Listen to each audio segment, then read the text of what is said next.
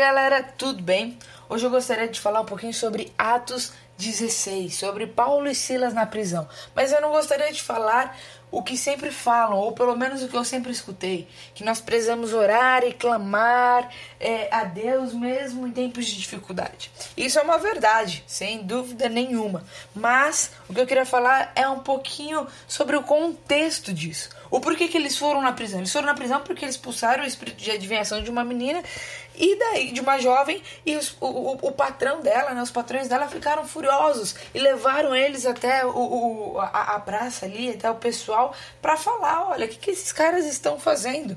Então, no verso 22 fala que a multidão se levantou unida contra eles e os magistrados, rasgando-lhe as vestes, mandaram açoitá-los com varas. E, havendo-lhes dado muitos açoites, se lançaram na prisão, mandando ao carcereiro que os guardasse com segurança. Eu não sei se você já apanhou de vara, mas eu já e dói. Mas aqui eu nem sei se são varas de amora, fininhas e tudo mais. Podem ser varas mais grossas. Eu, eu não sei o tamanho ou a força, mas eu sei que, como era uma multidão, como tinha muita gente batendo, deve ter doído pra caramba. E depois eles ainda foram jogados na prisão.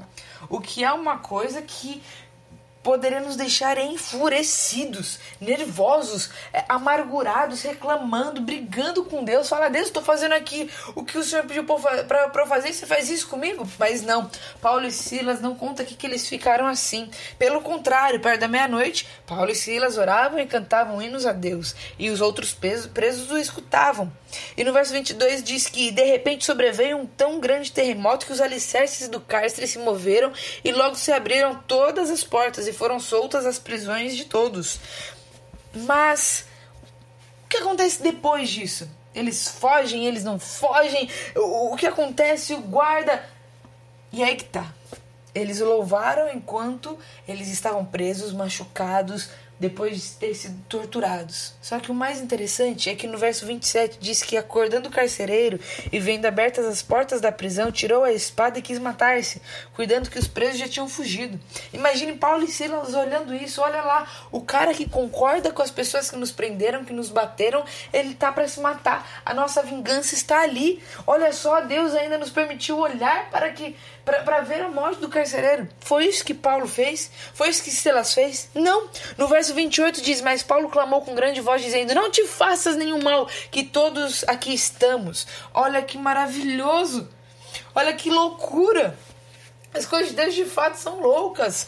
Poderia ser a vingança de Paulo, poderia ser algo de Paulo e Silas, poderia ser algo maravilhoso para eles, mas não é isso o que a Bíblia fala, não é isso que Cristo prega. Cristo prega sobre amar os seus inimigos e Paulo e Silas fizeram isso aqui. Salvando ali, poupando a vida deles, a, dele, falando: não se mata, não se mata, nós estamos aqui, nós não fugimos.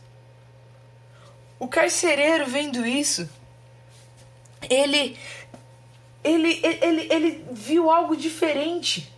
Ele viu que não era comum isso. Isso era uma loucura.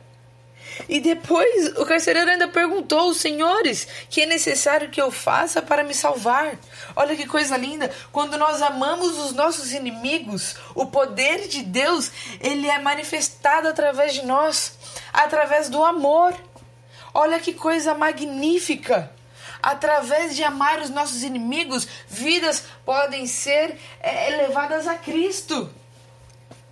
E eles responderam: Crê no Senhor Jesus Cristo e será salvo tu e a tua casa. E lhe pregaram a palavra do Senhor e a todos os que estavam em sua casa. Olha que maravilhoso isso!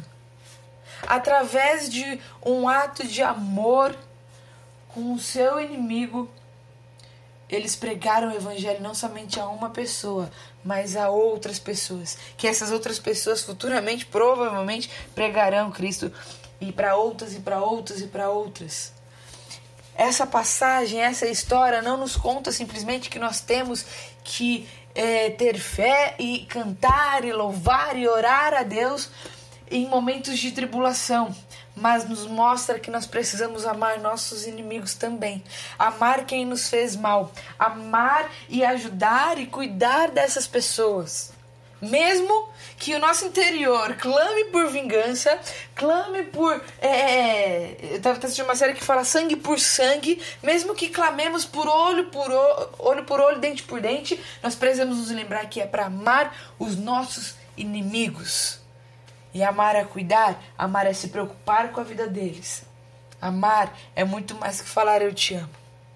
Então, Lembrem-se disso. Paulo e Silas não simplesmente oraram a Deus na tribulação, mas eles amaram o seu inimigo, mesmo depois do inimigo ter feito muito mal a eles.